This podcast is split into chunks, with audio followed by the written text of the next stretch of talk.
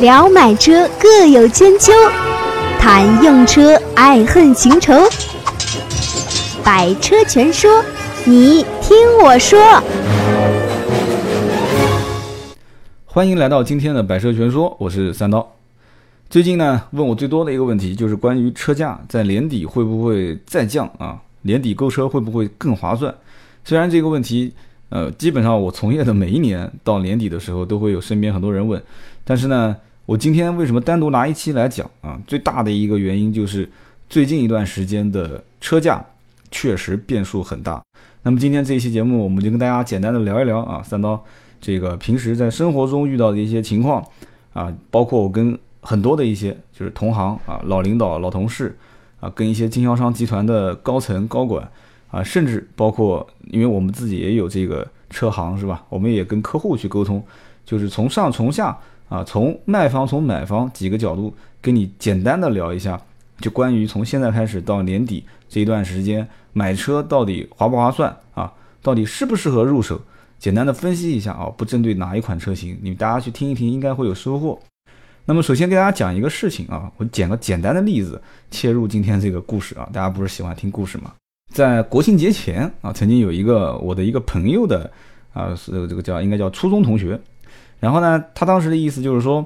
呃，不是买什么特别好的车啊，就买一辆本田的 XRV，说现在问到的优惠是三千啊，然后加送一些装潢。啊，我说那没问题，这个价格你回头啊，我我直接让公司的销售跟你对接，然后带你去询一个更低的价。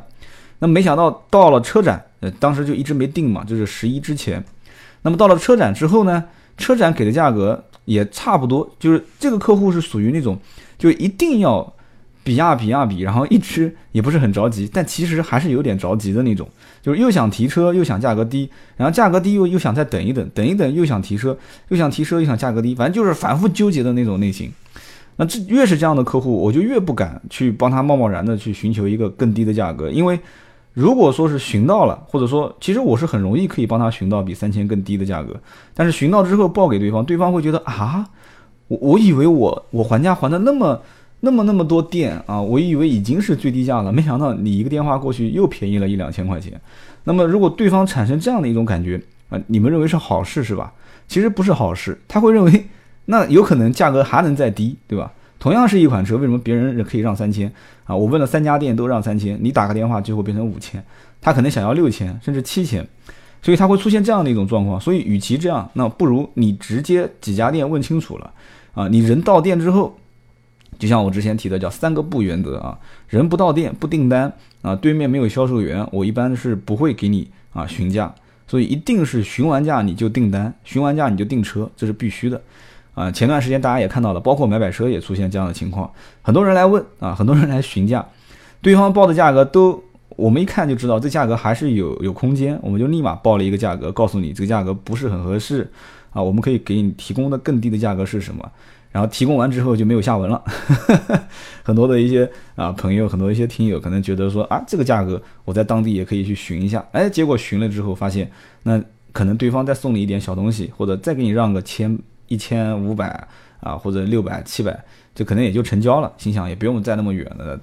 劳神费力的，我觉得也挺好啊，这样也挺好，给大家提供了一个报价的平台。但是。其实更多的是啊，我们以后会切入到一次性报价直接成交这个阶段啊，所以提前给你们也讲一讲啊。那么当时 XRV 遇到这样的一个情况，到了十一车展的时候啊，这一位这个朋友啊，我也是素未谋面的一个朋友啊，当时就寻到了就是现金优惠还是保持不变，那么赠送的装潢呢略微的多一点点，那么他当时就觉得心理预期还是差了那么一些，为什么呢？十一车展那么大个车展，竟然优惠幅度跟平时差不多，他觉得不应该啊，他就就一直等啊。你知道十一车展是就那么五六天时间，一天拖一天，好哈，一下子很快啊，十一车展就过去了。那么十一车展过去之后，直接所有的东风本田 4S 店价格全部收回啊，全部收回，收回到什么程度呢？有的是直接收成原价。啊，销售有的是收回到两千啊，或者是一千，不赠送任何装潢啊。那么这个人呢，当时一看价格收回来了，又紧张了啊，所以所以这个心态 中国人买东西就是这样啊，就是买涨不买跌，那就很紧张，紧张呢就坐着跟他谈。那么你要知道，谈价格最怕的一点就是你急，对方不着急啊。就是 4S 店最最怎么说呢？最难搞的客户就是他也不急也不忙的，反正什么时候都可以提，有车就买，没车拉倒。而且最关键、最可恨的就是这个客户手上还真的有钱，他也真的要买，他也随时可以刷卡，但是他不着急。反正你你跟我讲一个底价，就这是最麻烦的。销售是最怕遇到这样的客户。但是你比如说遇到他这样的客户，就是一看价格收回来就很紧张，那你就被对方切中要害了嘛，对吧？那么销售一看这样的一个情况，就是说，那我也没办法，公司已经给了这个政策，所以软磨硬泡的啊，在南京的这个离市区比较近的这个店，就软磨硬泡，最后泡到三千，泡到三千打电话给我说，意思能不能再低？能不能再低？这个怎么判断呢？其实南京一共就那么多家啊，所以我当时在想。我说你确定能定还是不确定？因为他太纠结了嘛。他说我确定能定，我现在唯一就是想要这个装潢啊，但是不给，搞不定，搞不定怎么办呢？然后我当时就说这样子，你确定定了，我们再通电话。他说那行，我再问问。所以当时我在想，他可能还是又是在左右摇摆啊。然后他就一一路就开到了浦口啊。如果南京当地人都知道，在浦口也有啊一个 4S 园区。那么到了浦口之后呢，还是用这样的方法，拿这个市区的这家店的价格去跟浦口的价格去切啊，就是说我我低于这个我不会买的啊，你低于这样的一个优惠我不跟你谈。那么浦口这边呢，正好遇到个销售员，可能也是比较缺业绩啊，也是软磨硬泡的，最后终于啊说这个价格我能同意啊，就三千的优惠。那么赠送这一块我也没办法，但是呃其他方面给你想想办法。那么也是搞不定，打电话给我，然后后来我说。我当时也是多了一句嘴，因为毕竟他中间的这个介绍人跟我关系很好。我说你要如果实在搞不定，你要是如果去的最终你要订车的那家店确定可以订了，你再给我打电话。然后他跟我打个电话说确定啊，我朋友可以订。那怎么办呢？我就厚着脸皮给这家店总经理打电话啊。然后总经理打了电话，接了电话之后就开始笑，他说他说这个销售员是刚刚被骂出去的啊。为什么被骂出去呢？因为这是一个网络订单。就是客户通过网络，现在大家都知道，其实每家 4S 店会有两个部门，就是一个销售分成两个组啊，就是两个大的不同的组，一个就是做展厅客户，还有一部分呢就是做网络客户。他说这个客户是从网络上来的，网络上来了之后呢，也是不是第一次进店了啊，反复看过好几次，价格也是之前也谈过，所以当时我在联想，他跟市区店谈，他跟这个浦口的店谈，然后国庆节前也谈过，国庆节后又来谈。我觉得真的很，买个车还至于这样子？我真的觉得很累很累啊！我都我都我我也不知道该怎么讲。所以呢，当时我就跟那个总经理讲，我说这样吧，反正呃不为难你啊，能送多少送一点，就是面子上过得去。如果实在送不了啊，销售员也被你骂过了，反正这个单子做不成，做不成我再让他回去呗，反正只能是这样了啊！大家一定要记住一点，二次回头去 4S 店谈价格难度远比你第一次去，但是这是一个非常。怎么说呢？这是一个非常暧昧的过程啊！我为什么用暧昧这个词？其实有一些时候，你出了这个门，再想回去，你知道你面子上过不去，对吧？因为你之前的价格是你说你必须到了这个优惠幅度，我今天签不签我就走。但是最后你又回来了，那对方就把你的这个小尾巴就拿得准准的，对吧？那你肯定是愿意接受他的那个价格。但是呢，有的时候销售呢，当你走了之后。啊，就是他的领导也发现客户真的走了，领导也有点后悔，领领导也想按照那个价格，就是适当的大家都有个台阶下就 OK 了，所以不用绷得那么紧啊。所以当时这一通电话我通过去之后，等于双方都有个台阶下啊，就因此顺理成章的就把相应的一些装潢也送给了客户，那客户肯定很满意。就是通过这件事情，就让我感觉到一件什么事呢？其实从国庆节前。整体的一个优惠幅度，大家如果翻我前面几期，我一直都说过，我说如果决定在今年年底前购车啊，最合适的机会应该在九月底啊，九月中旬这个时间段，不要切到十一那个黄金周时期去订车。为什么呢？订车的时候价格也不一定是比十一之前要低啊，它肯定要保证十一前，因为你看十一之前很多的车已经开始做保底优惠，就是说如果这个优惠要是十一。啊，跌破了比我更低，那我可以啊反差价啊，或者甚至还有地方双倍反差价，它保证这个价格不会比啊十一期间要低。那如果是这样子的话，大家何苦去等十一呢？就像你看这次双十一淘宝对吧？淘宝双十一很多的店面已经把双十一的价格拿出来做预售，就是你可以提前付一个，啊，就跟卖房子一样的嘛，就房子还没建，先要开始众筹啊，先做个众筹金的准备啊，这众筹金你交五千，回头给你抵五万啊，没没有那么多啊，就是大概就这么个意思。所以双十一的价格，其实在现在你就已经可以看到了啊。包括前段时间我在京东上面看，我要买一样东西，他就跟我讲十月二十七到十月二十九啊，从十月二十七号零点到十月二十九号零点这个期间啊，你可以下单买，优惠幅度是比现在你买要便宜三百块。那我肯定不买嘛，我一定是等到十月二十七，就差么两天，对不对？我干嘛要等呢？我干嘛要买呢？肯定要等啊。所以说他会做提前预售，预售的好处在于，首先你拿了一部分的定金，客户跑不掉，对不对？然后其次，你对一个时间段以内，比方说一个月，啊，到了月底了，我累积冲销量，这是具有诱惑性的啊。平时价格都一般啊，你到那两天调价格就没有任何说法嘛。你肯定是平时价格一般，哎，然后你做一个促销活动，提前预热一下，你告知要买的人在哪一天到哪一天这个有限的时间段，只提供有限的数量的产品。啊，你们来抢啊，先到先得，买完即止啊，这样的一个情况下，中国人最吃这一套啊，不仅中国人，现在全球人都吃这一套。就以前可能有一些有钱地方的人他不吃，现在我感觉经济环境都一般，大家都吃这一套啊，限时限量限购。所以呢，我不管它是众筹也好，还是它这种啊限时限量限购的这种线上的提前的运营营销也好，这种方法在每一个阶段都是屡试不爽。所以，我根据刚刚讲的这个东本 X R V 的故事讲给大家听，其实想表达几个观点呢。首先，一个十一之前，九月中到九月底这段时间购车，一定是在你过年前拿车价格相对比较优惠的一个时间段啊，这个已经被证实了啊。讲到这个，我说个小插曲，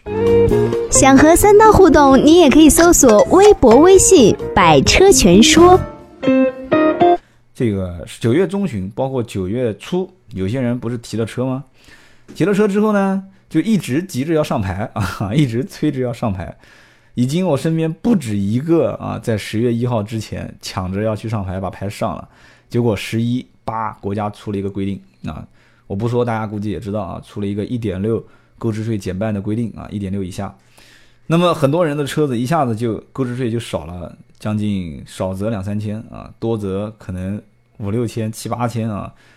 所以这个就不提了嘛，就就讲起来都是眼泪啊，三刀也是其中一个啊。那么十一过后又会出现一个什么问题呢？我那我那天跟一个电台主持人聊天的时候，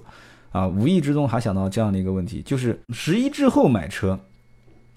很多人如果脑袋稍微转一下，他会想到，我既然都已经到了十一月份了，对吧？到了十一月、十二月份了，我干嘛今年还要上牌呢？我一定是开到明年上，对不对？那么开到明年上。那么中间最起码要有两个多月啊，哪怕是一月一号上也要两个多月。两个多月的话，临牌在很多地方啊，最多只能开到啊十五天临牌开三天啊，开三次，那就是四十五天，一个半月。一个半月的话挺不过去啊，十一月初买的话挺不过去啊，可能能挺到十二月中下旬，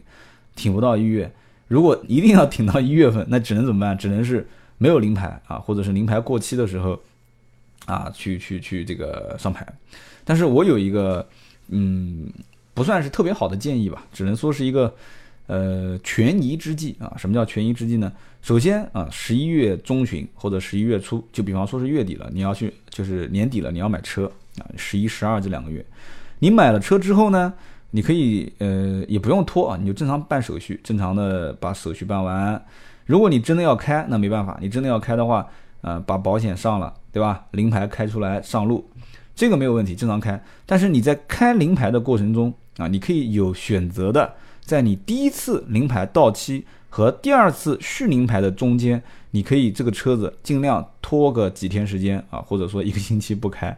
啊，就是说你第二次续这个临牌的时候，你中间可以隔一段时间，这个问题不是很大啊，问题不是很大。第一张临牌过期，过一段时间再续第二张临牌，但是呢，在你呃，第一张临牌过期的时候啊，这个车子你就不能动了啊，你就不能把这车开到车管所去再续临牌。续临牌你车子可以不用去嘛，你把相关的一些啊复印件跟原件带过去就 OK 了。那么用这样的一个情况啊，尽量往后去不能叫拖延吧，就是往后啊延长一下你的这个临牌使用时间，然后最终去上牌。但是呢，这里面也有一个时间限制啊，就是临牌的使用时间限制，这个各个地方也都不一样。然后包括这个购置税也是啊，购置税一般是两个月，两个月之内呢不算你滞纳金，两个月之后就要开始按天按天来算滞纳金。所以大家一定要记得，购置税是千万不能啊去去想动一些歪脑筋啊，该到时间该交就就得交啊，毕竟这是国家的钱，你不能乱动。那么如果说临牌跟税啊两方面都解决掉之后，啊，我觉得你适当的把车辆放到二零一六年去上牌，啊，二零一六年一月份、二月份上牌应该问题不大。但是呢，这里面又涉及到一个问题，就是以前的二手车的估价可以按年份啊，按几几年几月，甚至按年份来估，对于二手车残值影响还是有那么一点点大啊，还是有一点大。二零一五年的年年底上牌跟二零一六年的呃这个年初上牌，别人可能真的会认为是啊，中间可能差一年。但是你要知道，再往后走啊，就是现在再往后走，各种各样的 A P P 的估值软件，就是二手车估值软件，各种各样的二手车的平台啊，现在比较火的什么瓜子二手车啊，看优酷视频啊，小区的楼道里面啊，地铁站啊，到处都是广告，对吧？包括这个什么优信二手车，那么这些二手车现在目前在啊平台在干嘛呢？在给所有的老百姓啊和所有的车商之间。啊，建立一种背书关系啊！优信本身最早就是做车商之间的一个交易 B to B 的一个平台，那么它在打这个 C 端用户，就是各个老百姓之间对于这个平台的信任程度，其实无形之中也是在推进这个市场整个在往前进啊。他其实花八个亿啊广告费用啊，优信号称是要花八个亿嘛，他其实五个亿是为了整个这个市场在往前推进啊，他可能有三个亿是他最终是为自己啊真正获得这些客户的成本。那么这里面就有一个比较，呃，比较现实的问题是什么呢？老百姓以前对二手车本身就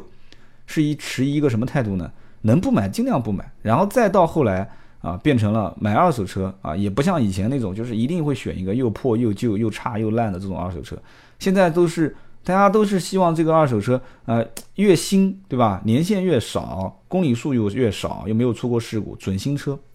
那么，所有的人通过这些软件和平台，一个他可以找到这种相对偏新的车；二一个，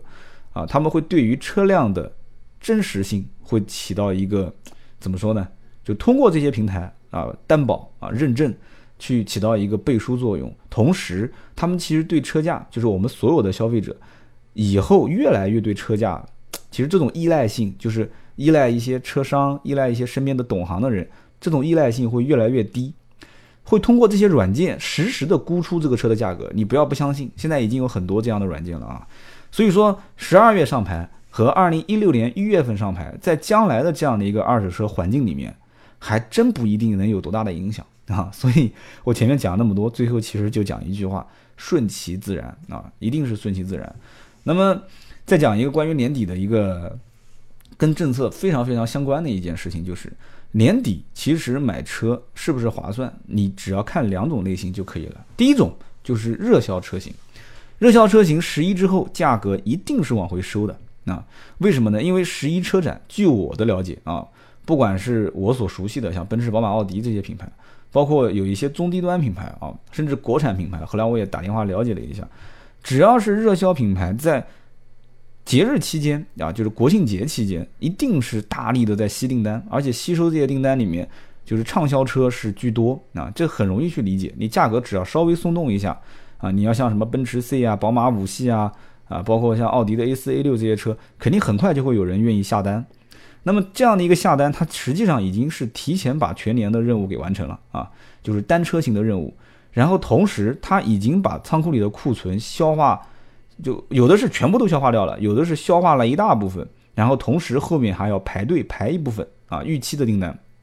那么在这样的一个情况下，大家可以想一想啊，如果你啊你换位思考一下，你是这家店的店总，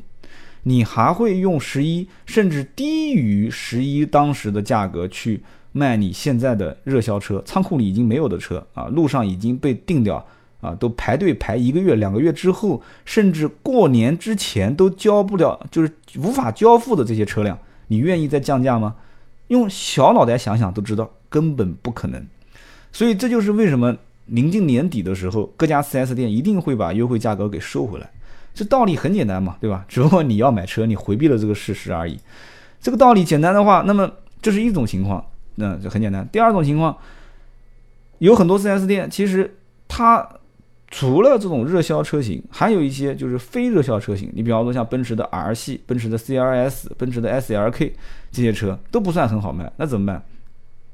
国庆期间也没收到什么订单，那这个时候你要记住一点，越是长库龄的车。它越到年底，价格越是相应的会啊松动，那么也就是说，它形成了一个两极分化啊，越是形成个两极分化。那么这个两极分化会非常非常的明显啊，所以说年底什么时候买什么车划算呢？年底一定是越靠近年关啊，然后你越是去选那种就是在这家 4S 店已经停留了很久的那个长库龄车，这个时候你越是划算啊。那么有的人要讲说，那这车都已经是长库龄了，我为什么要到年底去买？这个我就不知道了啊。那他别人为什么不买？别人为什么不买？很多种原因嘛，对吧？可能车型颜色不对，车型配置过高，啊，也可能这个车子正好是换代啊，最后一款啊，很多很多种原因。所以这样的车子你在年底的时候，如果你正好赶上碰到了啊，或者说你买的本身就不是热销车型，你如果买的本身就不是热销车，这车仓库里随时都会有啊，高配车型啊，颜色不是很合适的啊。你一定要记得，十一、十二这两个月份一定是你谈价格的一个好时机，因为没有哪个店的老板会想到把这个车说今年我就压到手上啊，我一定要靠这些车啊，我卖个好价格啊，我多挣那么一点钱，明年再说啊，不可能的事情嘛，对吧？过了今年，明年又要长一岁，这个总不能说还给他车顶上点个蜡烛放那个地方庆祝一岁生日快乐嘛？不可能的嘛。一定是要今年年底前把它清掉，所以每家 4S 店年底前一定会有一个叫长库龄车清库计划，肯定会有啊，长库龄车的清库。所以这个呢，跟你们就是比方说消费者啊，大家去买车，或者你们身边的朋友去买车，可以在咨询的时候去问一下，就是你们家有没有一些这种长库龄车啊，放了已经大半年了啊，快一年了啊，或者明年的一二月份过年前就要开始给他点点蜡烛过生日了。就这样的一部分车型肯定是有的啊，你问问看，然后你看一看这个车的相应的配置啊、颜色啊是否符合你的要求。你看我在论坛里面经常会看到有的人讲说，哎呀，这个三刀啊，我看到一款车，这个车子这个叫什么入库时间啊？哦不，生产日期是啊今年的三月份啊。有的时候我本来想回的，我说你再忍一忍，不要急，你到明年三月份去买，这车就一岁了嘛，就可以跟他谈当二手车价格买，对吧？一年的这个这个折旧率嘛，啊。但是 4S 店肯定是不愿意的，肯定他还是想按新车价格来卖，所以滞销车啊和刚刚我前面讲的畅销车这两个车买法都不一样。畅销车一定是越往年关走，价格是越少，优惠幅度是越少，价格越高。滞销车肯定是越往年关走，价格越低啊，这车子反正卖不掉，对吧？这个再过了这个适婚年龄，后期就没人要了啊，所以这就很麻烦的一件事情。那么大家如果在选，比方说选车的时候，就看中了某一款，然后这个也不知道是畅销还是热销，怎么去判定它啊？很简单，首先一个呢，啊上论坛啊，上一些大的门户网站啊，都有一些这个相应的热度，这个热度还相对比较准确啊，我就不说具体哪个网站了啊。那么同时可以在论坛看，论坛里面的提车作业是非常明显能看得出哪些车是提的人最多，哪些人提的车少啊。那么同时到 4S 店啊，你也可以大概了解一下，比方说 4S 店里面，呃，怎么说呢？你去售后逛逛就可以了啊。你看看售后那些没有上牌的一些啊车主过来保养的车，你看一下，很多车子都能显现出来，都是低配的、中配的啊，高配的一般都比较少。然后同时你也可以去跟 4S 店去聊一聊高中低配不同型号的优惠价格跟提车周期啊，你基本上就能判断啊。价格优惠越多，提车周期越短，这个车不用问，一定是滞销啊。价格优惠越少啊，提车周期越长，这个车一定是畅销，这很容易理解啊。简单聊一下，你跟销售员简单说说，他肯定会跟你讲讲哪个车提多久，然后有没有现货，优惠多少嘛，对吧？所以年底购车这里面有很多的一些啊弯弯绕啊，包括年底购车很多的一些优惠，它不一定是用现金的形式来给到你啊，就是你会感觉到好像是优惠幅度少了。那么 4S 店其实也只不过是相应的啊，就是厂家主机厂也只不过是啊会给予一些政策，因为年底还包括会有一些返利政策，有一些车型如果到了年底啊，这款车就差那么十台二十台就可以完成全年任务，那么这家店一定不会放弃在十二月份去拿这十台二十台出来，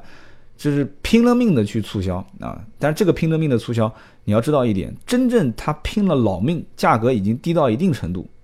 很遗憾，这个车不一定能被你拿走啊！这个车如果真的价格已经低到一定程度了，一定是通过啊这家 4S 店的相关的管理层直接流通到了二网。啊，什么叫二网？我节目里面曾经提过，一定会是通过啊相关的管理层流失到了二级经销商的手上。为什么呢？因为如果说这十台二十台就能完成这个公司的全年厂家任务，从销售总监对吧？从销售经理，再从总经理这个层面，没有人可以说啊把销售总监提上来的这个优惠幅度的方案给否定掉，谁都不能担这个责任。万一要是卖不掉，那这一个车型全年的返利是没有了。所以这个字是非常好签的啊，比方说平时让两万，到了年底了，这台车还差十台的任务，我现在申请这台车让四万，从销售总监到啊财务总监到总经理，没有人敢不签字，大家都把字签了，这这一批车价格非常非常优惠，就立马呈现出来了。那有的人讲说，哇，平时让两万，年底让四万，太划算了嘛，我一定会去买。对不起，可能今天上午刚刚这个字签完，一个小时之后，这一批车全部被人定掉了。那有人问了，说哪有那么快啊？怎么会这么快就被定掉呢？那客户还不知道这个信息，你说是不是？现在又是朋友圈，对吧？微信啊这些，很快嘛，对吧？销售总监直接朋友圈发个信息啊，或者定点关系比较好的几家二级网点发个信息，很快定金就过来。打定金不就是一秒钟的事情吗？对吧？支付宝啊，支付宝打过去，对吧？银行卡开个车过来刷一下啊。反正就很简单，这批车很快就被定掉。那么定掉之后，四万的优惠是落在二级经销商的手上，他自然就会以相应的价格去销售给直接客户。那提供信息的这一方啊，包括销售总监啊、总经理啊这一方，那该 哦，我不应该跟你们说这些事情啊。所以年底的时候会出现一些这种情况，但是这种情况呢比较少见，而且从客户这个层面，基本上很难能得到这样的信息啊。客户层面可能还是两万甚至两万五。啊，这样的一个优惠，你不可能是那边让四万，你拿到四万，可能性很少。只有极少数、极少数的人啊，可能真的是瞎猫碰到死耗子啊，或者说是正好是认识这家店的相关的店总啊，关系很到位，他可能会给予你这样的一个优惠幅度。所以到了年底啊，我今天聊了这么多啊，各种各样的情况，厂家的各种各样的返利政策，其实都影响到的一个车型的价格变动。大体上我就分析了这么一点，然后同时现在厂家对于每一款车。厂家对于经销商每一款车的让价幅度是实时监控的啊！我也知道南京最近出了好几件事情，包括奔驰在车展上出的事，啊，包括南京的一个六合啊一家经销商直接啊携款潜逃啊，就把定金直接卷跑掉了，结果造成南京的车展的展就是车展方以及某汽车销售平台两方现在陷入这个舆论的漩涡啊。很麻烦，这个事情到现在没有处理完，两边的人我都认识啊，所以呢，到了年底啊，各种各样的优惠促销政策也是层出不穷，大家一定要擦亮眼睛啊，认准 4S 店啊，认准你们当地的非常非常信得过、靠谱的、开了很多年的啊老的正规的二级经销商啊，其他的这些什么突然冒出来的这些很大的这种优惠幅度，千万千万不要信啊！三刀提醒各位。天上是不可能掉馅饼的啊，是不可能掉馅饼的。想想我刚刚跟你讲的那个四万优惠的故事，你就知道了。所以说年底啊，擦亮眼睛，吃不尽的亏，上不尽的当。所以买车本身是一件开心的事情，开开心心的选，开开心心的刷卡，开开心心的用就行了啊，开开心心的听百车全说。那么听到最后的都是铁粉啊，我们。下一期节目继续聊，别忘了啊，给我节目点个赞，评个论啊，适当的到我们论坛里面去玩玩啊。三刀一定是发自内心的感谢各位啊。今天这一期就到这里，我们下一期接着聊。听到最后的都是铁粉，问问题、吐槽、互动知识，快快成为刀客！长按节目上方二维码，赶紧向组织报个到，有组织才过瘾。